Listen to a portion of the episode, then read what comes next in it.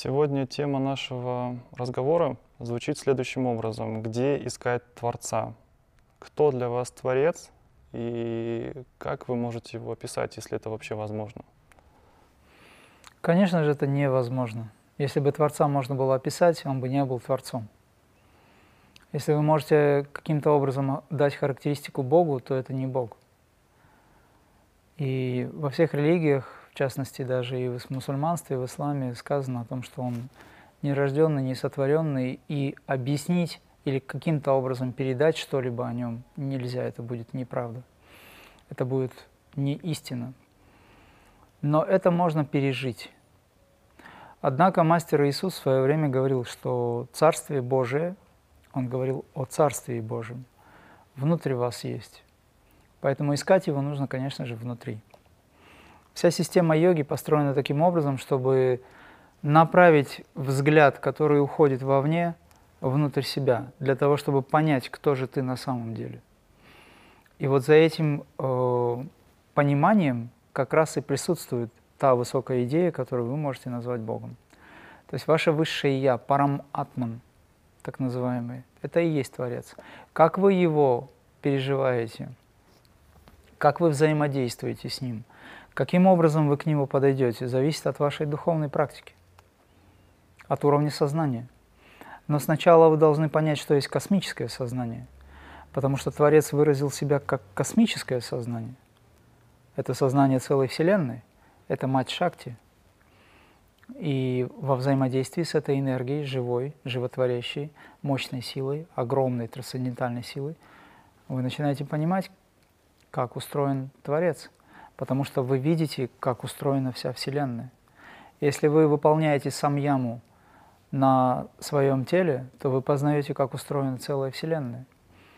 Когда вы выполняете самьяму над Солнцем, вы постигаете закон космический, то есть как устроена Солнечная система, либо Вселенная.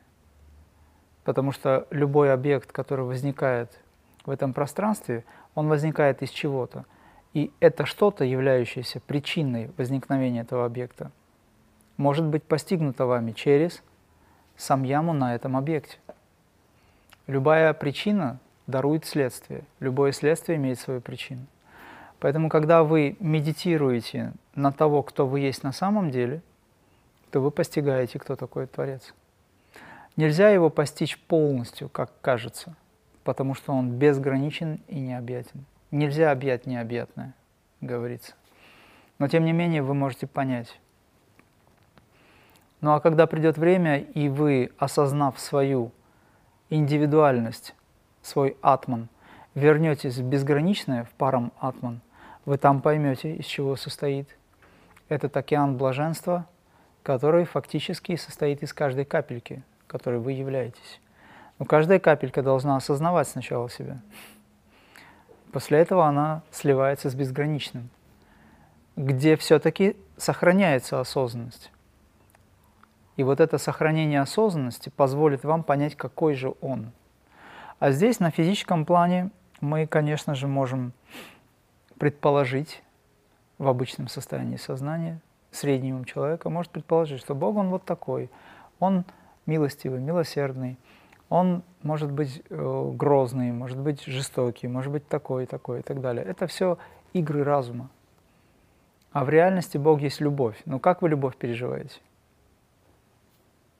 Мало кто может понять, что такое любовь, если он не окунулся в это чувство. А тот, кто окунулся в это чувство, он не может это выразить. Поэтому Бог есть сад чит анандам. Истина, что в себя включает истина, уже сами решаете. Чит бытие сознания. Что в себя включает бытие сознания, зависит от вашего уровня развития. Анандам как блаженство. Переживание, которое вы испытываете на разном уровне, может быть интенсивное, может быть менее интенсивное, может быть очень-очень-очень глобальное. Все зависит от уровня развития или уровня или способности принять эту силу. Тогда вы можете понять, кто такой Бог. Ну а если говорить о том, что все есть Бог, и это не должно остаться просто высказыванием, разговорами, то Задача человека – научиться видеть божественное во всех явлениях этой жизни. Ну, например, начиная с собственного дыхания. Собственного дыхания. Когда вы наблюдаете за дыханием, вы должны осознавать, что это жизнь. Жизнь, которая возникает в вас, вдох и выдох. Благодаря этому вы живете. Но кто стоит за этим? Сам Творец. Кто создает эти миры, красоту? Сам Творец. Поэтому, если вы стремитесь быть подобны Творцу здесь на земле, то тогда вы становитесь творением Творца, и вы творите, вы создаете красоту. Сила, которая дана нам свыше, она дана в созидание, во благо. Тот человек, который использует силу не во благо, а разрушающую силу применяет, он не является Творцом, он разрушитель. Поэтому Творец всегда – это благость. Одно из имен его – это благой. Вы можете почувствовать Творца в ощущениях, в видении за пределами обычного – и в возможности слышать за пределами обычного восприятия звука. Тогда вы услышите звук «надо». «Надо» или «брахман» – звук тот, который является изначальным звуком, голос Творца, голос Брахмана, если хотите. И вот в этом звуке вы поймете, какой он. Вот в этом видении или в свете вы поймете, какой он –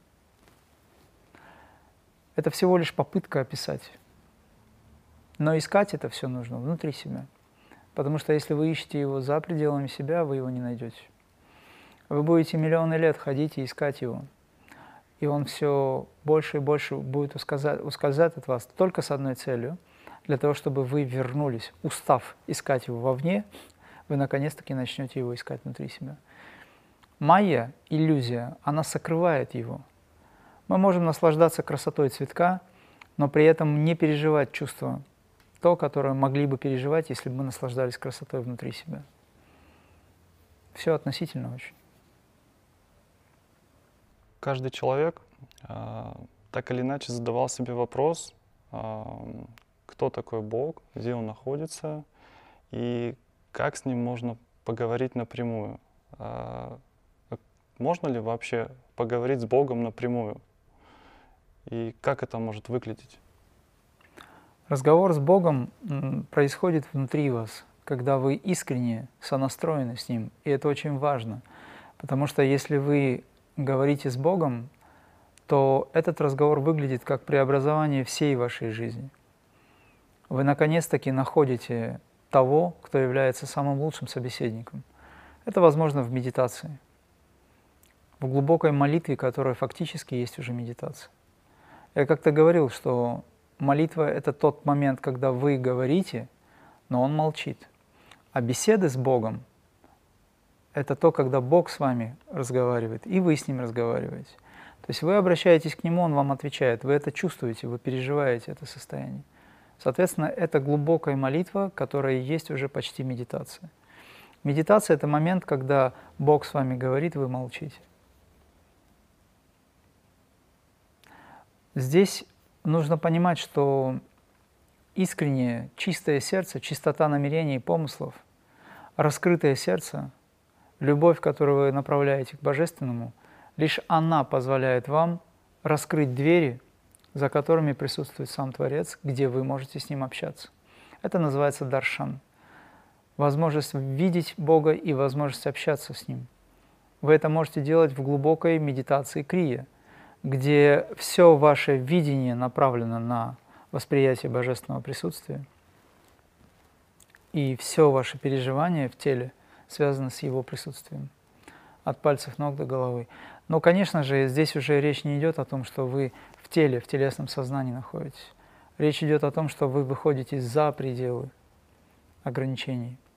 И вот в этих беспредельных, скажем так, а, пребывая в этих беспредельных состояниях, запредельных состояниях, я это называю запредельная крия, вы можете общаться с, со Творцом.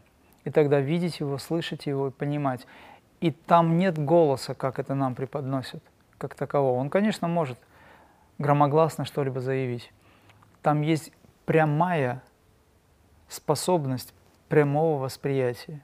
Там есть прямое восприятие того, что Он от вас хочет и того, что Он передает вам. То есть это невозможно описать, это не язык.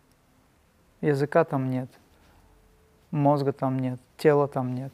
Это другое восприятие совершенно. И в этом нет времени. Вы все знаете и все понимаете. Это до момента, пока вы не поймете, не поймете, что вы и он есть одно и то же. Пока еще есть дистанция. И вы можете общаться с близким другом. Творец является самым лучшим другом. Подругой, если хотите, для женщин. Творец является самым лучшим собеседником, потому что он знает ответы на все вопросы. И он всегда может поддержать беседу, особенно в трудные моменты жизни. Но не все об этом хотят знать, либо помнят, не все имеют желание, работая над собой, научиться это делать. Но каждый человек к этому придет в любом случае. Мы часто просим Бога или Творца о помощи, когда нам плохо, обидно, у нас сложности в жизни – Неужели это единственный способ э, Абсолюта или Творца э, привлечь наше внимание только через вот такие э, ситуации? Майя, которая засасывает людей, она настолько мудра в своих действиях, что все привязанности, из-за которых человек фактически забывает свою истинную природу, забывает того, кто есть все во всем, забывает то, откуда он пришел – он, привязываясь к этому, полностью исчезает как то, что является я и мой отец одно. Да, вот как принцип. Действительно исчезает. Большинство людей не то чтобы даже об этом, ну, они даже не хотят думать на эту тему. Либо просто чураются, сторонятся этого. До момента, пока не произойдет что-то, что полностью развернет их. Почему оно происходит? оно происходит для того, чтобы все-таки вернуть душу к тому, кто есть все во всем, потому что она оттуда вышла. Она возникла из этого, из первоисточника. Но на сегодняшний день люди настолько заматериализованы, я не говорю обо всех, но в целом, что, конечно, к сожалению, приходится создавать такие ситуации, при которых их приходится круто разворачивать. Вот я часто говорю, не ждите возможности, а, используя духовные практики, не ждите возможности Вселенной развернуть вас круто или сделать так, чтобы вам было больно, чтобы из-за этого вы пришли к Богу. Старайтесь использовать духовные практики, старайтесь думать на то, на, ту, на тему, чтобы вы могли, не дожидаясь вот этого удара жизни и судьбы, сами идти навстречу. Вот тогда было бы хорошо. Но большинство людей живут обычной жизнью, есть привязанности. И когда, допустим, кто-то умирает или у кого-то что-то происходит, они говорят, о, слава Богу, это не у нас, это там. А уму кажется, личности, эго кажется, что со мной этого никогда не произойдет. Но чем старше человек становится, тем чаще или больше у него появляется чувство страха, потому что он чувствует разобщенность, отдаленность от этого и чувствует, что время приходит к концу. И это делает его религиозным. Но уже на тот момент не у всех возникает или, скажем, хватает духовных сил, чтобы стартануть так, чтобы компенсировать то пропущенное, утерянное время. Смотрели сказку о потерянном времени? Вот это из этой оперы. Поэтому приходится, конечно же, матери природе, образно говоря, да, Вселенной, создавать какие-то ситуации, при которых человеку вынужденно приходится остановиться и задуматься. Поэтому нары и больничная койка – это первый принцип остановки человека, который идет не туда, либо не идет никуда. Это такой пример грубый. Ну, какое-то событие, какая-то ситуация. Но немало людей, которые чувствуют зов души, и они не дожидаются таких сильных ударов или потрясений они стараются и практикуют. Это зависит от того, насколько человек осознан, насколько он был сопряжен с духовной практикой в прошлой жизни, и в этой жизни он продолжает. И, кстати, он не боится ударов судьбы. Он это делает не потому, что он хочет избежать чего-то, а потому что ему интересно развитие. И такие люди, как правило, легко проходят. Они скользят. Они как рыба в воде, потому что сам Творец их оберегает. Если вы хотите быть совершенным, а в совершенство входит еще и отсутствие потрясений, либо ударов судьбы, либо болезненных ситуаций, то тогда нужно развивать свое сознание. И даже если вам предстоит пережить что-то, то в состоянии осознанности, в состоянии принятия, пережить это намного легче, и вы понимаете причину этого всего. И легко проходите дальше.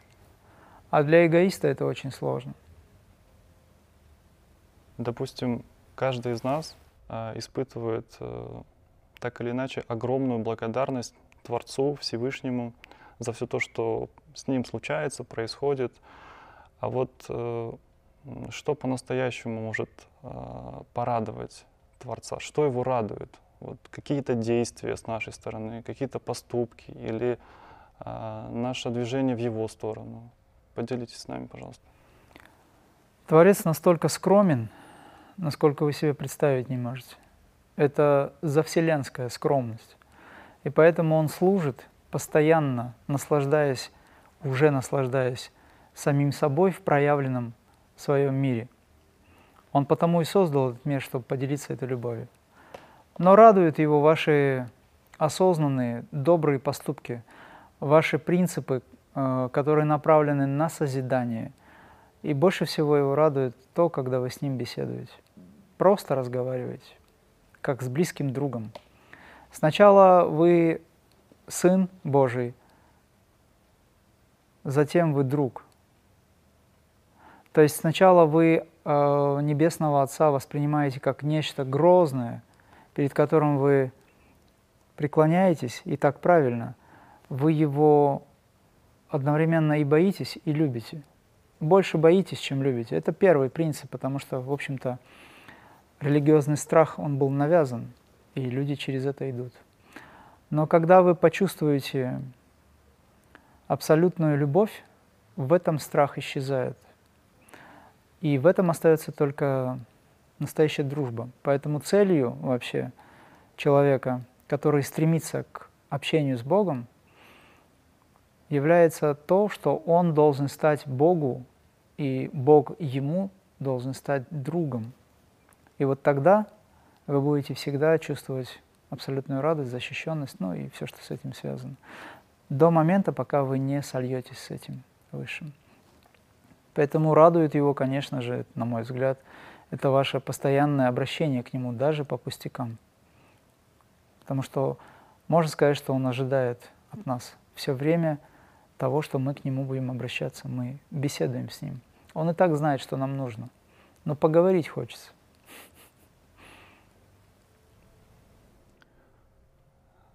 На сегодняшний день э, существует огромное количество или в целом э, научных направлений. Это физика, химия, биология, самые-самые разные направления. А мало кто задумывался, а существует ли какой-то научный метод изучения или постижения законов Творца, законов Вселенной? Как к этому подойти?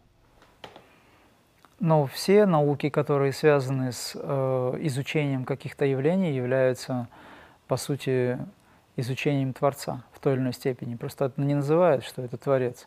Например, физики и ядерщики. Они изучают энергию, которая, в общем-то, является энергией Творца. Другое дело, для чего они ее изучают и куда они ее используют. Это вопрос уже третий. Поэтому, что бы вы ни делали, вы в любом случае сталкиваетесь с тем, что вы изучаете Творца в проявлении в той или иной степени. Такая форма проявленности его. Если с вами что-то происходит, например, с вашим физическим телом, вы тоже изучаете явление, которое связано с изменениями в человеческом теле, и это тоже работа по изучению Творца. Любая деятельность, связанная с вашими духовными переживаниями, это все изучение. Поэтому все науки, какие есть на сегодняшний день, это суть намек на то, что вы изучаете явление. Но есть фундаментальные науки, которые не подкреплены духовностью. И тогда вы изучаете не Творца, а изучаете явление Вселенной, бездуховно. И это возникает, ну, это дает определенные, создает проблемы в жизни общества. Потому что, например, ту же ядерную энергию используют во зло. Я имею в виду даже не то, что сейчас применяют ее против человечества, а то, что она используется до сих пор, и, по сути, это отравляет Землю в какой-то степени. Она потому что используется неправильно. Да, можно сказать, что она помогает людям сейчас, но есть альтернативные методы, есть альтернативные источники питания. И не обязательно было бы использовать это. Но выбрали это по какой-то причине. Опять же, мы говорим о том, что если наука не связана с духовностью, то эта наука превращается во зло, в идее. В своей, своей э, изначальной идее наука дана людям для того, чтобы люди восходили, поднимались над этим, в сопряжении с духовностью. Но тогда, когда наука отсекает духовность и оставляет просто закон, изучается это все, то это превращается во зло в конечном итоге. Вот это плохо. Поэтому в моем понимании йога как таковая – это путь к Богу в первую очередь. Но йога в себе содержит принципы духовные, ну, назовем это религией, пускай будет. В йоге есть религия, духовность пусть будет. В йоге есть наука, и в йоге есть творчество. Абсолютное творчество, наука и духовность. Вместе все это йога. Я это так вижу. Как наука крия связана с изучением Творца, с изучением э, природы человека, его возможностей, способностей и в целом целей, для которых человек приходит на, эти, на эту землю. Наука Крия способна сократить э, эволюцию в миллион лет за несколько лет интенсивной практики. Ваша эволюция, она связана с вашим развитием, развитием интеллекта, развитием очень высоких качеств, развитием психической энергии. Поэтому, когда вы практикуете крия, вы развиваетесь, вы пробуждаете нейроны, вы заставляете свой мозг эволюционировать. Эволюция мозга связана с эволюцией целой Вселенной. Вы живете внутри своей Вселенной. Ваша Вселенная живет внутри целой Вселенной. Вы резонируете – Наука крия-йога способна, крия-йоги способна сделать так, что ваш интеллект, ваш мозг начнет понимать законы Вселенной. Понимая законы Вселенной, вы начнете понимать, как все устроено. И значит, вы можете привнести эти законы Вселенной в свою жизнь. Поэтому крия-йога, как наука, способна сделать вас космически выраженным. Вот так она и работает. Вы часто употребляете э, такие термины, как высшее я, творец, абсолют. А есть ли какие-то различия в этих понятиях, или это одно и то же? Нет, я это специально говорю для того, чтобы люди разных конфессий могли понять, что мы говорим об одном и том же. Бога можно назвать, как вы считаете нужным, так, как вам ближе. Можно назвать его Богом, можно назвать его великим магнитом, высшим или мировым разумом, можно назвать его Рамой, можно назвать его Кришной, можно назвать его просто Баба, это все будет один Творец. Он единый. Можете назвать его просто Отец и Мать в одном. Вот как Ом, например. Что такое Ом? Это мантра. Ом – это мировой звук. Да? Пранава, Омкар. Но Ом – это Отец и Мать. Поэтому я и называю так по-разному. Высшее Я, то есть абсолютное Я, Парам Атман. Это все слова, которые указывают на присутствие одного. Мы часто слышим разные истории а, о том, что кто-то во сне видел ангелов, кто-то слышал голос. Иногда люди говорят о том, что это было не только во сне. Как же нам понять, что это именно пришел сам Творец, а не кто-то другой? Как нам э, вот это развлечение э, развить в себе? Как же нам не ошибиться? Представьте себе, что у вас нет развлечения. Представьте себе, что вы вообще ничего не знаете о духовности. Но к вам приходит Творец. Просто знайте, что когда приходит Творец, то у вас не остается ни тени сомнений. Вообще ничего не остается, кроме глубокого переживания, прямого понимания, вселенского понимания, что перед вами сейчас стоит Бог. Первый раз, когда я увидел Сати Сай Бабу в интервью, у меня не было никаких сомнений, что передо мной стоит Творец. Единственное, что на фоне какого-то, может быть, самоосмысления, это такая игра была интересная, я вдруг вспомнил, что Творец не может быть в форме. На тот момент я был воспитан именно таким образом. Это было много лет назад. Что Творец не может прийти в форме. Творец — это безграничное, вездесущее нечто, которое нельзя собрать форму. И так оно и есть на самом деле. Но на тот момент я не знал, что он может создать, создать форму из самого себя и выразить себя через эту форму. Но мой телесный храм вибрировал так и давал понимание такое, что передо мной стоит сам Творец сейчас. я увидел Сати Сай Бабу. И мои челюсти без моего ведома или желания, или понимания, они сами произнесли слово Бог. И я наблюдал за этим со стороны. То есть в момент, когда маленькое сомнение появилось у меня, потом уже, когда я понял, что передо мной Бог, и тут же он включился, тело сработало именно таким образом. Я просто говорю о том, что разные ситуации возникают.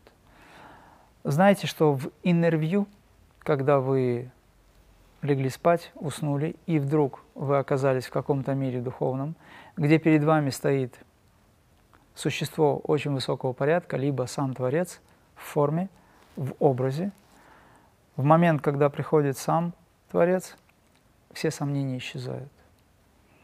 Потому что его приход, его явление – это его энергия, его информация – Допустим, когда вас кто-то утешил, что вы чувствуете? Например, у вас были сомнения, приходит человек авторитетный, и он поговорил с вами, и вам стало легче. Либо святой приходит, которого вы знаете, он поговорил с вами, вам стало легче. Что происходит в этот момент? Куда делись сомнения? Это же не просто вас уговорили, вам дали энергию. Это элемент духа утешителя. Но когда сам приходит Творец, то, естественно, его духовная или святая сила, она решает все задачи сразу же.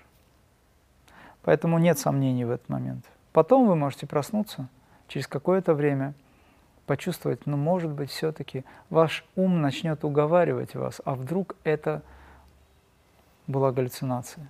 Но вы вспомните, что вы переживали в этот момент, в состоянии здесь и сейчас.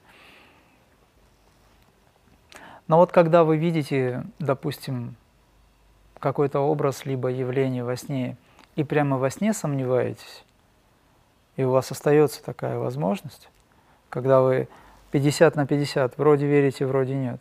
Не там где-то что-то, а именно вот конкретно есть сомнения, есть непонимание, то значит что-то здесь не то, нужно проверять это. Потому что это не всегда. Творец, когда приходит, всегда приходит ясность, высокая осознанность. И за этим стоит еще энергия любви, абсолютного покоя, Если бы у нас прямо сейчас была возможность или появилась возможность э, встретиться со Творцом или Творец явил бы себя, какую просьбу или какой вопрос надлежит задавать или что вы можете посоветовать? Это, конечно, так. Ну, во-первых, очень. почему если у всех есть возможность прямо сейчас общаться со Творцом, но не у всех есть желание, потому что привязанности этого мира, они уводят в сторону. Вы пытаетесь сконцентрироваться, ваш ум начинает транслировать другие программы. Допустим, вы хотите войти в состояние тишины и покоя, и тут ваш ум говорит, да, помнишь, ты проходил по той улице, к примеру, или там кого-то встретил, и что-то ему сказал, и вам кажется, что это очень важно. Обычный ум так работает. Миллионы каких-то примеров могут быть. Но только лишь есть одна главная задача – это войти в состояние тишины и покоя. И вот этим нужно заниматься в этой жизни. За этим покоем и этой тишиной стоит сам Творец, из которого вы можете, через которого, с которым, во имя которого вы можете сотворить все в этой жизни, абсолютно все. Поэтому, конечно же, есть необходимость и есть у всех возможность. А что вы можете ему задать в качестве вопроса? Это зависит от того, насколько вы близки к нему. Ну, например, если вы далеки от него, то у вас появляется э, необходимость задать эгоистический вопрос Богу. Потому что в этот момент вы еще в ментальном плане. Ну, представим, что все-таки вы каким-то образом с ним связаны, даже не будучи в ментальном плане. Он позволяет вам задать вопрос ему. Все зависит от ваших потребностей. Но я понимаю, что войдя в медитацию, находясь очень близко к Творцу, там нет вопросов. Там все понятно и все ясно. Потому что Дух Святой — это абсолютная самодостаточная энергия. Находясь в этом, вы понимаете, осознаете все абсолютно. Там нет вопросов и нет тем более ответов. Там все абсолютно ясно и присутствует в данный момент, здесь и сейчас. Поэтому этот вопрос, он не рассматривается так. Это здесь мы можем, будучи отделенными, сказать, а что бы я ему задал? Но хорошо, даже если представить, что так, действительно такая возможность есть, я могу посоветовать просить у Бога уже в молитве и медитации покоя ума. Люди просят освобождения, не зная, что такое освобождение. Они вкладывают определенные понятия. У меня товарищ есть, очень много лет назад, и я ездил с ним в Индию, он получил посвящение в крия-йогу. А, он просил освобождения и чуть было не погиб. когда он понял, что он просил, в конечном итоге, он пошел на попятную. Когда я ему задал вопрос, что ты просишь у Творца, он уже сидел в кресле и еле-еле шевелился.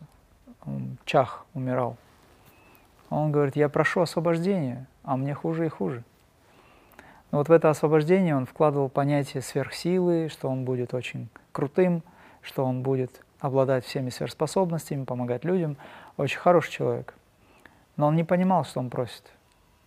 Он думал об одном, а работал в направлении совершенно другого. И Вселенная, она исполняла его заказ и его просьбу. Затем он, когда я ему объяснил, что это неверное решение, он пошел на попятную – мы проводили пуджи, проводили определенные ритуалы, практиковали, молились и просили о том, чтобы этот закон, он не сработал в таком виде. Поэтому я рекомендую не просить освобождения, а делать все необходимое для того, чтобы это освобождение возникло. Создавать условия для принятия этого освобождения. Для того, чтобы быть крутым в этой жизни, нужно развиваться. Человек, который хочет выглядеть крутым, он ходит Э, в зал для закачивания мышц. Это его физическая крутость. Игорь Крутой, например, пишет красивую музыку. Он тоже крутой в своем виде. Огромное количество людей становится крутыми в той или иной степени. Но та крутость, о которой мы говорим, это состояние космического сознания – естественно, для этого требуется работа. Просите покоя ума. Просите покоя не только для себя, но и для всего мира. И просите о том, чтобы все живые существа в этом мире и все миры были счастливы. Все остальное Творец сам дает. Если каждый будет это делать, то мир изменится очень быстро. Мы говорим сейчас о тех людях, которые не находятся в практике крия в целом. Но если человек практикует крия-йогу, идет на пути самореализации, находится в обществе самореализованных или стремящихся, идущих по пути самореализации, то он знает, чем заниматься и как просить. Спасибо большое, мастер. Caramba.